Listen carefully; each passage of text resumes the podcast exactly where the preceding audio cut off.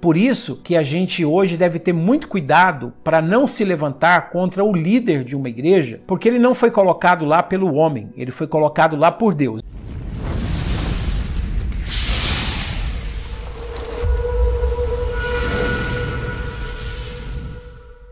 Olá, graça e paz de Jesus. Nós estamos aqui continuando no nosso devocional Gota a Gota com o tema As Igrejas do Apocalipse. Nosso último Gota a Gota, nós pensamos sobre a visão que o apóstolo João teve na ilha de Patmos relacionado aos acontecimentos dos últimos dias, a escatologia. Se você não viu, por gentileza, faça sua inscrição no meu canal no YouTube e não perca essa série que está sendo uma benção. Hoje nós vamos começar a pensar sobre as igrejas no Apocalipse. Você sabe que são sete igrejas que a gente encontra aqui. E logo no capítulo 1 do Apocalipse e no versículo de número 6 em diante, você já vai começar a ver essa igreja sendo instituída como reinos, como sacerdotes de Deus, para que possam reinar sobre a terra, e a gente vai ver também Deus dando uma direção para o apóstolo João, dizendo: Eu quero que você escreva essa carta para essas sete igrejas. E aí ele vai dar o nome dessas igrejas no versículo de número 11. O que você vê, escreve em um livro. É Deus mandando o apóstolo João escrever um livro e mande esse livro às sete igrejas. Aí dá o nome: a igreja de Éfeso, Esmirna, Pérgamo, Tiatira, Sardes, Filadélfia e Laodiceia. É claro que nós tínhamos muitas outras igrejas, como em Jerusalém, em Antioquia, em Colossos, em Hierápolis, muitas outras igrejas em Filipos, em Tessalônicas, mas essas igrejas não estão inseridas aqui porque esse ciclo que é formado na nação da, Tur da Turquia, a posição geográfica dessas igrejas é a posição de um círculo, que é o comprimento. Era como se Deus estivesse pegando essas sete igrejas como um exemplo que representaria todas as igrejas que existiam naquela época e também na história. Por isso, toda vez que você vai ver o Senhor Jesus mandando uma carta para a igreja de Éfeso, por exemplo, ou para a igreja de, Antio, de, de Esmirna, está assim, a igreja de Éfeso, está no singular. Mas quando termina a carta, quando termina a mensagem de Deus para a igreja, você percebe que a mensagem é para todas as igrejas. Por isso, por sete vezes você vai ler essa repetição. Quem tem ouvidos, ouça o que o Espírito diz às igrejas. Ou seja, é uma mensagem mandada para a igreja de Éfeso, mas essa mensagem é para todas as igrejas, de forma que a mensagem para a igreja de Éfeso é para a igreja de Esmirna, a de Esmirna é para a de Éfeso, a de Esmirna e de Éfeso é para de Pérgamo, de, essas três é para Tiatira, de Tiatira é para Sardes, de Sardes é para Filadélfia, de Laodiceia é para Filadélfia, para Sardes, para Tiatira e assim sucessivamente. São mensagens direcionadas a comunidades diferentes, mas é para que todas essas igrejas escutem aquilo que o Senhor da igreja, o cabeça da igreja, está transmitindo. Você está entendendo? Por que, que está para a igreja, mas o Espírito diz às igrejas? É uma igreja sendo tratada no seu pessoal, mas aquela mensagem é para a comunidade de cristãos que estão espalhados no mundo que precisam aprender essas lições. Então, o apóstolo Pedro, na sua primeira epístola, no capítulo de número 4 e no versículo de número 17, ele diz assim: Se você tem costume de anotar, anote, porque esse é um versículo muito importante. 1 Pedro 4, versículo 17: Porque é ocasião de começar o juízo pela casa de Deus. É ocasião de começar o juízo pela casa de Deus e já é chegada essa ocasião. Ora, se primeiro vem por nós, a igreja, qual será o fim daqueles que não obedecem ao evangelho de Deus? Se é com dificuldade que o justo é salvo,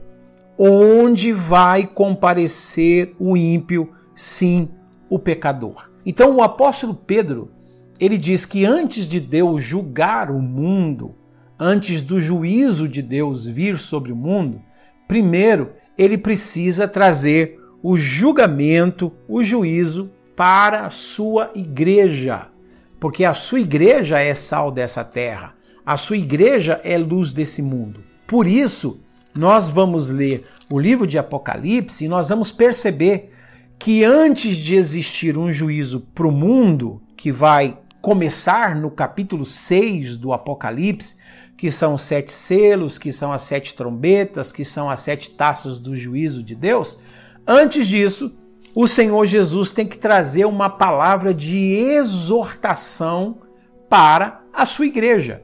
Ele tem que colocar a sua igreja no prumo, ele tem que colocar a sua igreja no caminho certo, ele tem que corrigir a sua igreja, ele tem que exortar a sua igreja, ele tem que expurgar pecados dessa igreja, ele tem que tirar coisas ruins dessa igreja, porque ele vai julgar o mundo. Então, primeiro, ele precisa preparar a sua noiva, julgando-a também. E aí, nós vamos pensar então nesse gota a gota a respeito da igreja de Éfeso. A mensagem para a igreja de Éfeso diz assim: Ao anjo da igreja em Éfeso escreve: Essas coisas diz aquele que conserva na mão direita as sete estrelas. Nós sabemos que essas estrelas são os anjos dessas igrejas, baseado, que são os pastores, baseados no capítulo 1 e no versículo 20, que vai dizer que as sete estrelas são os pastores dessas igrejas e que os sete candeeiros são as próprias igrejas em si. Então a gente já tem essa revelação aqui. Conserva na mão direita as sete estrelas. Então o pastor da igreja, ele não é solto, ele está nas mãos de Deus. Por isso que a gente hoje deve ter muito cuidado para não se levantar contra o líder de uma igreja, porque ele não foi colocado lá pelo homem ele foi colocado lá por Deus. E o próprio Deus vai dizer aqui que se ele colocou, ele também pode remover. Remover tanto o anjo como remover o, can o candelabro, que é, ou os candeeiros, que é a própria igreja. É ele que planta, é ele que tira, é ele que estabelece, é ele que remove. Não são os homens que fazem essas coisas. E anda no meio dos sete candeeiros de ouro. Então Jesus está no meio das igrejas. Conheço as tuas obras, tanto o teu labor como a tua perseverança, e que não pode suportar homens maus, e que puseste a prova os que a si mesmos se declaram apóstolos e não são. Isso aqui são elogios de Jesus para a igreja de Éfeso. E os achastes mentirosos. Tem perseverança, suportastes provas por causa do meu nome. Isso é maravilhoso. E não deixaste esmorecer. Vocês estão lutando, vocês estão é, examinando as pessoas que dizem ser minha, mas não são, são falsos, são mentirosos. Vocês estão perseverando, vocês são como suporte por causa do meu nome para vencer as provas. Vocês não estão esmorecendo, mas tem o seguinte: eu tenho uma coisa contra vocês. Vocês abandonaram o primeiro amor.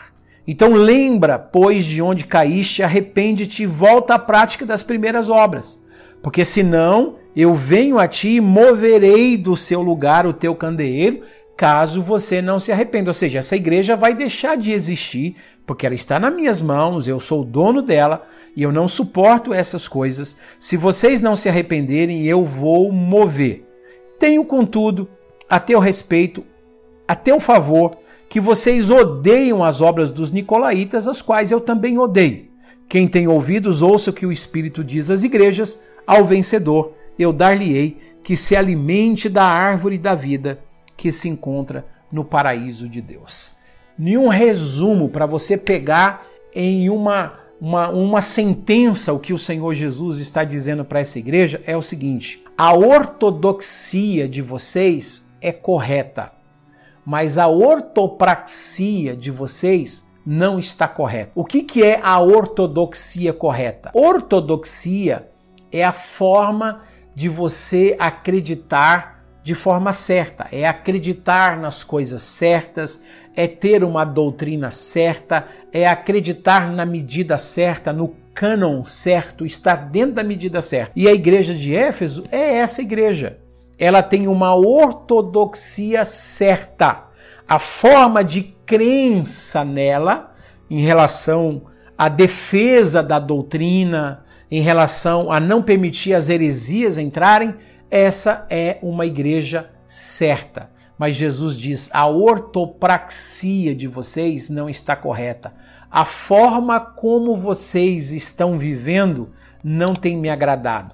Vocês creem da forma certa, mas vocês estão vivendo de forma errada. Então, esta é a lição que Deus quer trazer para nós aqui na igreja de Éfeso, que não basta termos doutrinas corretas, não basta termos conhecimento bíblico correto, o que o, Jesus, o Senhor Jesus disse lá na parábola do bom samaritano é, se você acha que foi esse samaritano que fez a coisa certa, então vai e faça o mesmo. Não basta ser sacerdote, não basta ser um levita, tem que praticar a palavra. Vá e faça o mesmo e você terá a vida eterna. Não é apenas crer de forma correta, mas a minha crença deve desembocar em uma praticidade de vida. E então, se assim acontecer, Jesus disse: eu vou te dar que você se alimente da árvore da vida que está que se encontra no paraíso de Deus. A promessa de Jesus para essa igreja é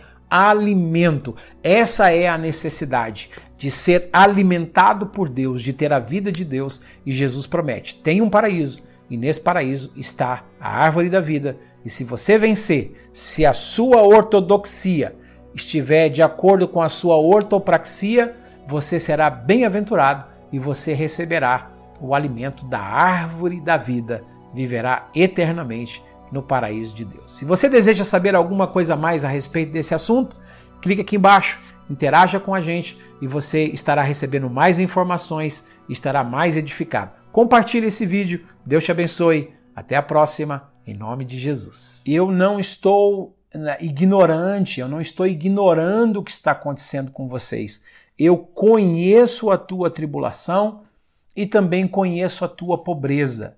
Aí abre aspas dizendo, mas tu é rico.